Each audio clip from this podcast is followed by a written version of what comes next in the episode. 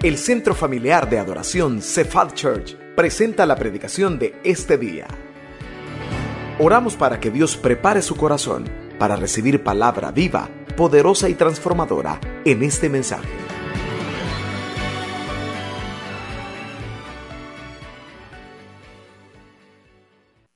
Le puedo hacer una pregunta y honestamente, no me la vaya a contestar en alto, va, pero contéstesela para usted. ¿A cuántos no les alegraba que se estaba terminando el año y no les ha alegrado que hemos iniciado un nuevo año porque estamos igualitos que como los terminamos? ¿Cuántos pudieran contestar esa pregunta? ¿Cuántos ni les alegraba? Tengo un par de amigos, no un par, ¿verdad? Pero unos por ahí, que las redes sociales me permitían ver de la noche a la mañana se convirtieron en Grinch. Dejaron de amar los últimos días del año y comenzaron a tener un pesimismo porque era, ay, ¿y cuál es la alegría? Si sigo con los mismos líos, con los mismos problemas, sigo con las mismas necesidades. No sé cuántos, honestamente, pues sí, era un día más. Ni modo, la gran bulla que tenían, que no dejaban dormir. Pero estamos iniciando un nuevo año y no sé cuántos han dejado que el pensamiento pesimista les esté invadiendo para comenzar y arrancar este 2020. Voy a hablarles esta tarde de un personaje que año tras año hacía lo mismo. Había una fiesta judía llamada la Pascua. Y cuando llegaba esa fiesta judía, los familiares de este personaje del que le voy a hablar hacían lo mismo. Lo agarraban, lo chineaban y lo ponían en el camino para que la gente que pasara le diera limosna. Año tras año hacía lo mismo. Año tras año llegaba esa fiesta con la misma situación negativa. Pero no, él no se imaginó que ese año del cual vamos a hablar hoy iba a cambiarle su vida, porque iba a tener un encuentro con Jesús. Su vida y mi vida sabe que a pesar de que hemos terminado o hemos comenzado igual que como terminamos, puede ser diferente cuando de verdad tengamos un verdadero encuentro con Jesús.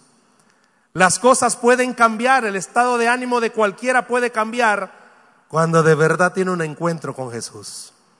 Yo quiero hablarles esta tarde de un personaje que la Biblia lo, lo llama Bartimeo y quiero que hablemos de la fe de Bartimeo. Así es como vamos a titular la reflexión, la fe de Bartimeo. Vaya conmigo a la Biblia, por favor, Marcos capítulo 10. Vamos a ver del versículo 46 al 52 siempre en las pantallas es proyectado, pero le suplico, ¿verdad? Mantenga su Biblia abierta para que pueda tomar notas. La fe de Bartimeo. Bartimeo año tras año hacía lo mismo para esa fiesta. Veamos cómo estamos nosotros. Bartimeo, según San Marcos capítulo 10, versos 46 al 52, ¿lo tenemos? Amén. Dice así la escritura. Entonces vinieron a Jericó y al salir de Jericó, él y sus discípulos y una gran multitud, Bartimeo el ciego, hijo de Timeo, estaba sentado junto al camino mendigando. Y oyendo que era Jesús Nazareno, comenzó a dar voces y a decir, ¿cómo decía? Jesús, hijo de David, ten misericordia de mí. Y muchos le reprendían para que callase, pero él clamaba mucho más, Hijo de David, ten misericordia de mí. Entonces Jesús, deteniéndose, mandó llamarle y llamaron al ciego diciéndole, ¿cómo le dijeron? Ten confianza levántate, te llama. Él entonces arrojando su capa, se levantó y vino a Jesús. Respondiendo, Jesús le dijo, ¿qué quieres que te haga? Y el ciego le dijo, ¿qué le dijo el ciego? Maestro, que recobre la vista. Y Jesús le dijo, vete, tu fe te ha salvado. Y enseguida recobró la vista y seguía a Jesús en el camino. Amén. Esta historia que acabamos de leer se encuentra en tres evangelios que los que estudian le han llamado evangelios sinópticos, porque tienen la misma, eh, relatan la misma historia bajo la óptica de cada uno, Marcos, Mateo y Lucas. Pero vamos a referirnos a lo que está narrando Marcos. ¿Por qué? Quiero comenzar con una pregunta. ¿Cómo se llama el ciego? ¿Cómo se llama el ciego? No me vaya a agarrar a pedradas, pero el ciego no se llama Bartimeo. ¿Sabía usted que no se llama Bartimeo? El escritor Marcos está haciendo referencia a este hombre usando una palabra muy común en aquel entonces y era bar, la unión de dos palabras, bar y timeo.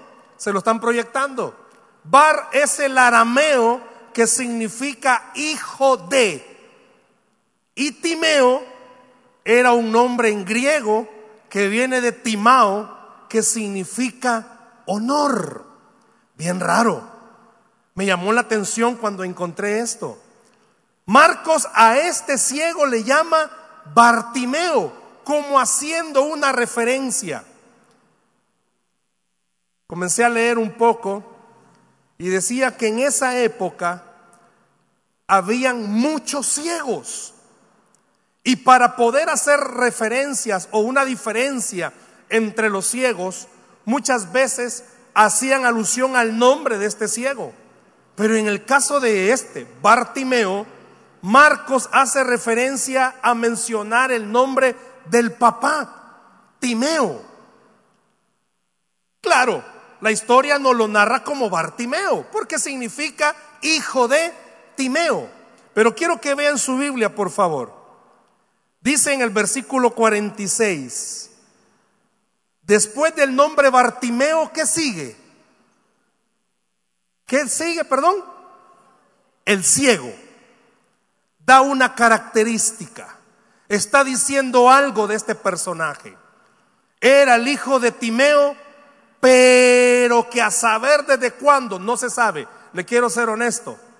Unos historiadores dicen que pudo haber sido un ciego de nacimiento otros dicen que en el camino pudo haber quedado ciego, pero a él se referían como Bartimeo el ciego. Daban esa referencia. Este era el ciego. Muchas veces a nosotros nos hacen unas ciertas referencias. El flaco. El, bueno, a los chiquitos, ¿cómo les dicen? Enano, ¿verdad? Mi papá tenía un amigo que le decían Elena el enano. Y así lo conocían como Elena. A otros el colocho, el rubio. Es una característica. Pero cuando hablaban de Bartimeo, la característica cuál era? El ciego. Y era importante esto. ¿Por qué era importante? Porque no solamente Bartimeo tenía esa necesidad. Hay una característica de los ciegos. Y es que donde ellos se sienten, comienzan a hablar, hablar, hablar, hablar y hablar. Y les encanta preguntar. Como no pueden ser distraídos por nada más, oyen una bulla y preguntan, ¿qué es esa bulla? Ah, son cipotes que van corriendo. ¿Y cómo son esos cipotes? Ah, son dos que están ahí. Ah, ¿y qué están haciendo? ¿Por qué menciono esto? Porque cuando Marcos nos narra la historia de Bartimeo, quiere llamar la atención del lector para que no pierda de vista lo siguiente. Bartimeo hace algo que nadie más hizo en ese camino. Dice que estaban yendo a Jerusalén. Jesús estaba en Jericó y, y estaban a punto de celebrar una fiesta. Se lo dije al principio. ¿Cuál fiesta? la Pascua. Y en el camino donde estaba Bartimeo era un camino muy transitado. Tenían por costumbre los judíos que a sus familiares enfermos, que no podían caminar por alguna imposibilidad, hacían eso, los ponían en el, en el camino. Era costumbre que todos bajaran de donde estaban a Jerusalén. Estos no podían. Los que no, en este caso Bartimeo, que no miraba, no podía ir a Jerusalén. La costumbre era que los familiares lo ponían en el camino. Año tras año. Llegaba la Pascua, todos se alistaban. Usted conoció gente que pasaron el fin de año galán, quizás, y han iniciado el nuevo año galán. Pero quizás usted no. Y quizás para Bartimeo era, todos oían el alboroto, vamos a celebrar la Pascua. Pero Bartimeo era como, vaya, pues, ni modo, otra vez me van a poner en el camino. No sé cuántos han iniciado así. Ni modo. Otra vez comenzando así el año. Problemas, necesidades, aflicciones.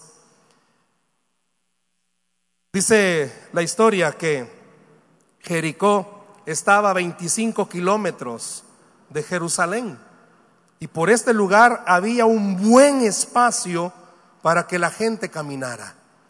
Había muchos enfermos en ese lugar.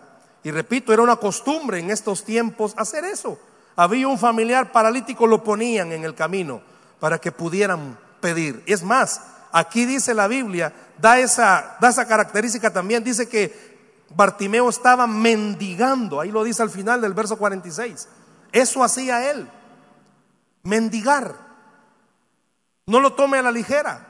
Año tras año, él en esta celebración hacía eso. No sé cuántos años tras año se proponen las mismas cosas.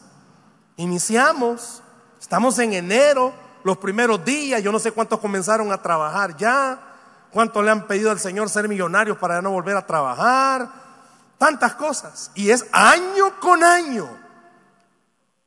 ¿Cuántos están iniciando un nuevo año dentro del seno familiar con la misma necesidad? Contéstese. Otro año igual enfermedad, situación económica, crisis en el matrimonio, crisis con los hijos, desánimo, otro año igual. Se acercaba la Pascua, agarraban a Bartimeo y ya sabía dónde lo iban a poner, a mendigar. ¿Cuál actitud o con qué actitud está comenzando usted este 2020? Fíjese esto. ¿Cómo llamó Bartimeo a Jesús? Usted lo leyó conmigo. ¿Cómo lo llamó? Hijo de David, ten misericordia de mí. Sabía que fue el primero en llamar públicamente a Jesús, hijo de David. Pedro había sido el primero en que había llamado a Jesús el Mesías. Pero este ciego, que toda su vida había mendigado, hace una declaración que ni los que andaban con Jesús lo habían dicho. Hijo de David. Ahora quiero preguntarle lo siguiente. Usted leyó conmigo la historia, ¿sí? ¿En dónde dice que Bartimeo había tenido un contacto con Jesús? El verso 47 dice, y oyendo que era Jesús Nazareno, significa que Bartimeo ya había oído hablar de Jesús. ¿Le puedo preguntar algo a usted? ¿Y usted ya ha oído hablar de Jesús? Nadie. ¿Usted ya ha escuchado de Jesús? ¿Le puedo preguntar qué ha escuchado usted de Jesús? Le dije algo, una característica de los ciegos, que son bien preguntones. Y me, encantó esta, eh, no puedo llamarle conclusión, pero sí este comentario que leí. Lo más seguro que Bartimeo, donde quiera que se sentaba, escuchaba. Jesús ya había adquirido una fama. Y Bartimeo oía de Jesús, que hacía milagros, que resucitaba. Y me imagino, dice este comentarista, que en el corazón de Bartimeo comenzó a latir fuertemente un pensamiento. Y él podrá hacer que ciegos vean. ¿Le puedo preguntar algo a usted?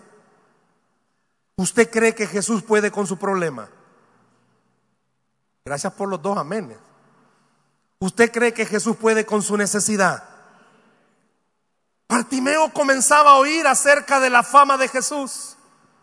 Y dice este comentarista, en más de alguna ocasión quizás, son conjeturas, Bartimeo preguntó, miren, y habrá sanado ciegos. ¿Sabía usted que si nos vamos, no nos vamos a ir? Pero dos capítulos antes, capítulo 8 de Marcos, Jesús ya había sanado a un ciego. Y lo más seguro que le han de haber contado, Bartimeo, ¿te acuerdas de Jesús del que tanto te hemos hablado? ¿Sí? Sanó a un ciego de nacimiento. ¿Me escuchó? Usted lo puede ver, Marco capítulo 8 habla del ciego de Bexaida. Y dice este comentarista, quizás el corazón de Bartimeo comenzó a pensar, no tenía nada más como distractor, era ciego, ¿con qué se iba a distraer? Ellos tienen también una característica, piensan mucho. Comenzó a rumiar, él sanó un ciego. ¿Por qué no me puede sanar a mí? Quiero que hagamos una pausa. ¿Cree usted que usted es la única persona que tiene ese problema que tiene? Y la respuesta va a ser no. Si, si pudiéramos saber a cuántas personas Jesús ya le ha ayudado con su mismo problema, esta tarde usted y yo entenderíamos esto. No importa humanamente hablando que comencemos el año quizás no como deseamos, pero tenemos a Jesús de nuestro lado. El año pasado le conté de mi mamá. Este 7 de enero vamos a la cita para ver si la operan y cuándo la operan. Así hemos comenzado. Lunes 30 de diciembre nos levantamos con mi esposa, vamos a la cocina y vamos viendo una gran piscina. Se nos arruinó la refri, murió. ¿Cómo cree usted que en nuestra mente, ay Señor, gracias. Vamos a comenzar 2020 endeudados, qué bendición.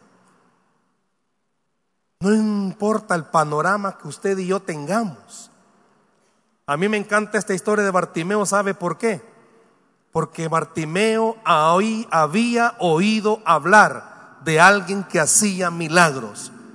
Y ese era Jesús. Usted y yo hemos escuchado muchas veces hablar acerca de Jesús. Y Él sigue haciendo milagros para todo el que puede creerlo. Dice esta historia que antes de Jesús entrar a su pasión, hizo este último milagro. ¿Sabía usted que el milagro de Bartimeo fue el último antes de entrar al proceso de su pasión? Fue el último. Y llama la atención que el milagro fue abrirle los ojos a un ciego. Porque era prácticamente lo que iba a hacer en la cruz, abrir los ojos espirituales de la humanidad y que todos entendiéramos algo. No hay otro camino para llegar al cielo si no es por Jesús. Vino a abrir los ojos de este ciego y abre los ojos espirituales nuestros. ¿Por qué? Porque este año debemos comenzar el 2020 creyendo algo. No existe, hermanos, y no va a haber otra fórmula para arreglar sus problemas. Sus problemas se arreglan y se llama Jesús quien los arregla. No hay otra manera para solucionarlos. No hay otra manera para que se puedan arreglar. ¿Cómo puede usted creer? Así como Bartimeo. ¿Cómo? Fíjese esto. Cuando usted y yo leemos despacito, veamos el verso 48. Vea lo que está pasando. ¿Qué dice, perdón, el verso 48? Muchos le reprendían. Ok, deténgase un momentito. A mí me gustó algo. Dice que Jesús iba saliendo, iba pasando de Jericó para Jerusalén y lo iban siguiendo. Pregúntese conmigo, ¿quiénes iban con Jesús? Discípulos y seguidores. ¿Quiénes iban con Jesús? Discípulos y seguidores. ¿Y qué hacían con Bartimeo? Y muchos le reprendían. Si pudiera subrayar esa palabra, muchos. Porque dentro de esos muchos, ¿sabe quiénes estaban también? Discípulos y seguidores. ¿Por qué me llama la atención? Porque quizás a usted y a mí, hermanos, en más de alguna ocasión va a haber alguien que nos va a dar un mal consejo y nos va a decir, deje de estar creyendo Dios no va a hacer eso en su vida. Deje de estar esperando. Esas cosas no van a cambiar. Deje de estar orando. Deje de estar haciendo esto. O su misma familia. Si desde que estás en la iglesia, deja de hacer esto. Si desde que abriste la casa para eso que le llaman a usted, no sé cómo le llaman, así dice la familia. Desde que tenés eso, tenés problemas, tenés dificultades. Puede ser que nuestra propia gente muchas veces traten de hacer esto con nuestra fe. Es que desde que estás pasando por esas situaciones, desde que vas a la iglesia. ¿Y qué hacían los gritos en Bartimeo? ¿Lo callaban? ¿Perdón? ¿Lo callaban? ¿Qué dice que hacían los gritos en Bartimeo? Lo animaban más. Yo quisiera que esta tarde todas esas voces que usted ha estado escuchando, en vez de callarle, le animen más a poder creer algo. Jesús tiene el poder para hacer un milagro en su vida. Él tiene el poder para que en este 2020 las cosas cambien en su vida. Dice que Bartimeo, en vez de callarse, ¿qué hacía? Clamaba más fuerte. Y esa palabrita, perdón, le reprendían. ¿Sabe qué da a entender? Que le hablaban con autoridad. No simplemente le decían, hey, baje la voz, no le gritaban con autoridad que se callara. Puede ser que a usted el año pasado sus mismos problemas le hablaban, sus mismas situaciones le hablaban. No, hombre, la cosa no va a cambiar, las cosas no se van a mejorar, las cosas van a ser difíciles. Bartimeo tenía muchas cosas en contra, tenía su problema, era pobre, para que pidiera dinero, también tenía el problema de la pobreza. Y súmele a eso que lo estaban callando. Y no sé cuántos se van a identificar en esto. Y Jesús no le respondió a la primera. ¿Escuchó? Y Jesús no le respondió a la primera. Si regresas al verso 47, por favor, vea el verso 47. Ahí comienza a gritar. Y no dice que Jesús le respondiera. Pon el 48, por favor. ¿Y qué, ¿Y qué seguía haciendo Bartimeo? Gritaba. Yo no sé cuántos como a la primera Dios no nos responde, dejamos de orar. ¿Por qué dice hermano que no le respondió a la primera? Vea el verso 49 hasta el verso 49 da a entender que Jesús seguía caminando, Bartimeo gritando y Jesús caminando. Puede ser que a la primera que usted vea que Dios no le responde, se desanime. Pero Bartimeo no se desanimó. Porque Bartimeo había escuchado de Jesús. Había escuchado que ya había sanado un ciego y tenía fe que lo podía sanar a él. Hermanos, su necesidad, ya hay personas que dan testimonio que Jesús ha hecho algo. Y si a alguien Jesús ya le hizo un milagro, el que usted está esperando, usted y yo deberíamos de tener la fe de Bartimeo, de creer que para él todo es posible. Usted y yo en este año 2020 deberíamos de tener la fe. Alguien me va a decir, hermano, no se imagina cuánto tiempo tengo de estar orando por una situación.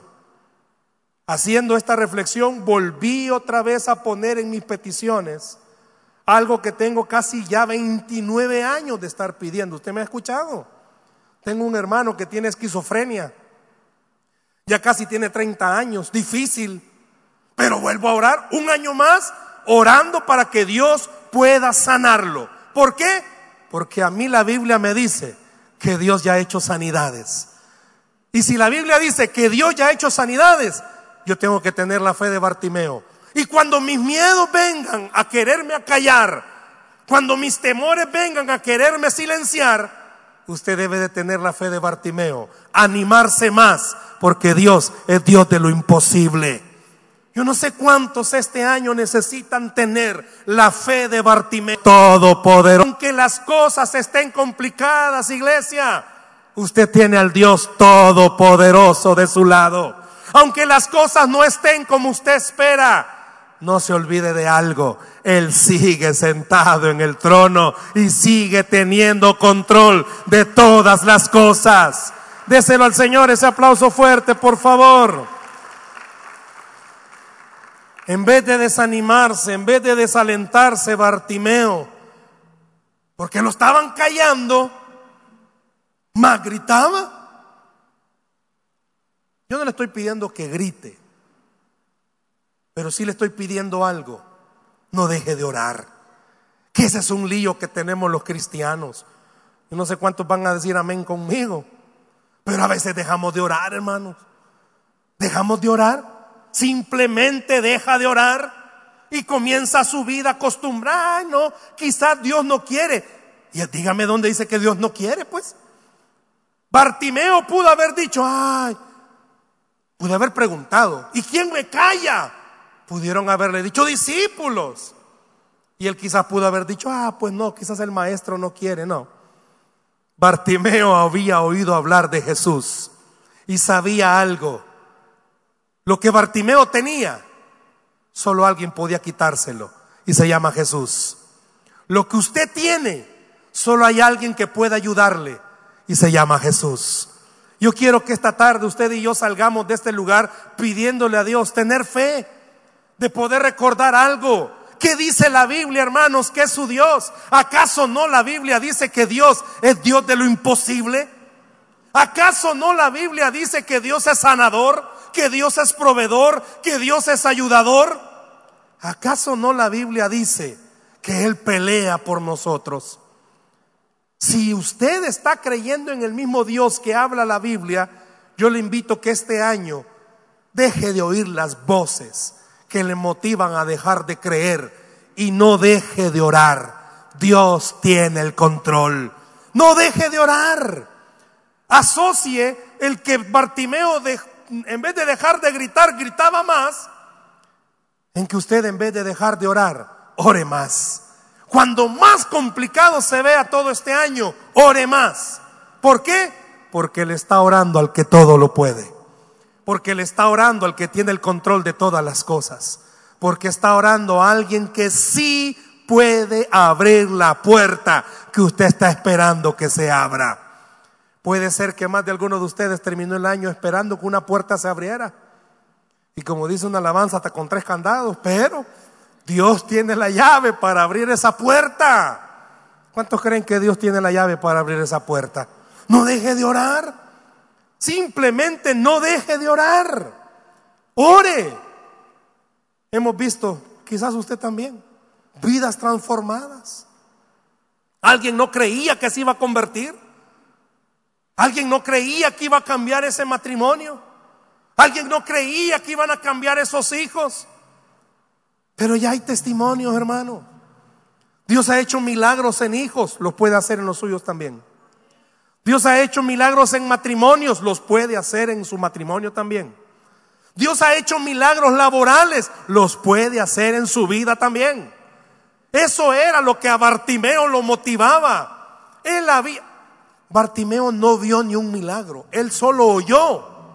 Ahora imagínese usted y yo, hermanos, si usted y yo somos un milagro, si estar aquí en la iglesia es un milagro, no es porque usted dijera, ah, ya me dieron ganas de ir a la iglesia, es un milagro que estemos aquí, siendo quienes somos, es un milagro estar aquí esta tarde. Entonces, si Él ha podido con nosotros, ¿cómo no va a poder convertir a los demás, hermanos? Bartimeo tenía esa fe. Bartimeo tenía en su corazón esa convicción. Pero vea, para ir finalizando, algo pasó. Verso 47 y verso 48. Usa la misma expresión. Ten misericordia de mí. Ten misericordia de mí. Esa palabra misericordia en el original no es misericordia. ¿Sabe que esa palabra viene de la, de la palabra griega? Esta creo que no te la di, Elio. Eleos, eleos, que significa compasión activa. ¿Sabe qué le estaba diciendo Bartimeo a Jesús? Y dos veces se lo gritó. Ten compasión de mí. ¿Pero en qué sentido? No como cuando usted y yo vemos a alguien, ah, me da compasión. Bartimeo había oído esto, escuche por favor, que todo al que Jesús se acercaba no lo dejaba igual. ¿Escuchó? Bartimeo había escuchado que todo el que tenía un encuentro con Jesús no volvía a ser el mismo. Y esa palabra que está ahí, ten misericordia, que le repito es en su original, ten compasión, le estaba diciendo, sé que tú puedes cambiar mi situación. ¿Cuántos pueden decirle a Jesús eso? Sé que tú puedes cambiar mi situación. Ten compasión, ¿sabe qué estaba diciendo? no me vas a ver solo con lástima. Y no solo vas a decir, ay, pobrecito, no, me vas a sacar de donde estoy, porque tienes el poder para hacerlo. ¿Cuántos creen eso? ¿Sabe que Jesús quiere tener compasión de usted y de mí? Si le va a dar un aplauso, déselo al Señor. Nos cuentan problemas y muchas veces decimos, pobrecita esta familia. Déjeme decirle que del Jesús que estoy hablando no solamente va a decir, pobrecita esta familia, te puede sacar de donde estás. Eso quiso decir Bartimeo. Él no me va a dar una limosna. Él me va a dar lo que verdaderamente necesito, salir de donde estoy. No importa cómo esté y no importa cómo comience. La Biblia habla de un Jesús que saca de donde está al que cree, que saca de la situación al que cree. Y esta tarde le digo, tenga la fe de Bartimeo. Ve a Jesús y dígale, sabes cuánto tiempo tengo de estar esperando, pero solo tú puedes sacarme de donde estoy. Esa es la fe que este año usted y yo debemos de tener. ¿Por qué?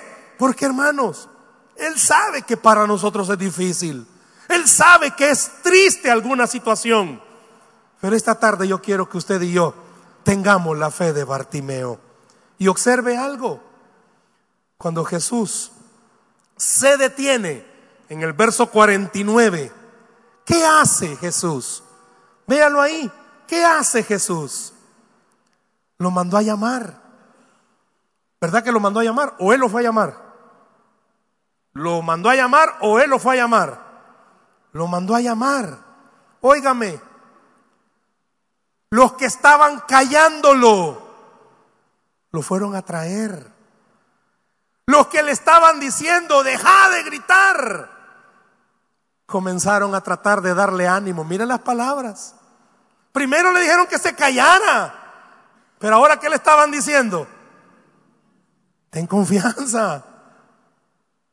Irónico. No, pero así es el Señor. Él quiere enseñarle algo a usted y a mí. Que los que un día no creyeron que íbamos a ver la gloria del Señor, si tenemos fe, veremos al eterno Dios haciendo un milagro en nuestra vida. Los que un día no creyeron que íbamos a recibir el milagro, van a ser los primeros en ver que al que cree todo le es posible. Y esas mismas palabras Dios le está diciendo a usted esta tarde. Ten ánimo, ten confianza. No importa cómo haya terminado el 2019, en el 2020, iglesia, tenga confianza. Levántese de donde está, porque el rey lo está mandando a llamar. Levántese de donde está, porque Jesús lo está mandando a llamar. ¿Y para qué lo está mandando a llamar? El verso 50 lo dice. Hizo un milagro en él. Y observe por favor conmigo. Voy a terminar en el verso 52. ¿Cómo dice el verso 52? Y Jesús le dijo, ¿qué le dijo Jesús? Vete, tu fe te ha salvado. Y enseguida recobró la vista y se fue. Y seguía Esa Pascua para Bartimeo iba a ser una Pascua, igual que todas las demás, sentado junto al camino. Este año usted cree que va a ser igual. Pero mire, esa Pascua no fue igual, porque Bartimeo pudo caminar y fue con Jesús a Jerusalén. Este año no tiene que ser como usted cree. Este año puede ser como Dios lo tiene planeado para su vida. Hay otro año más.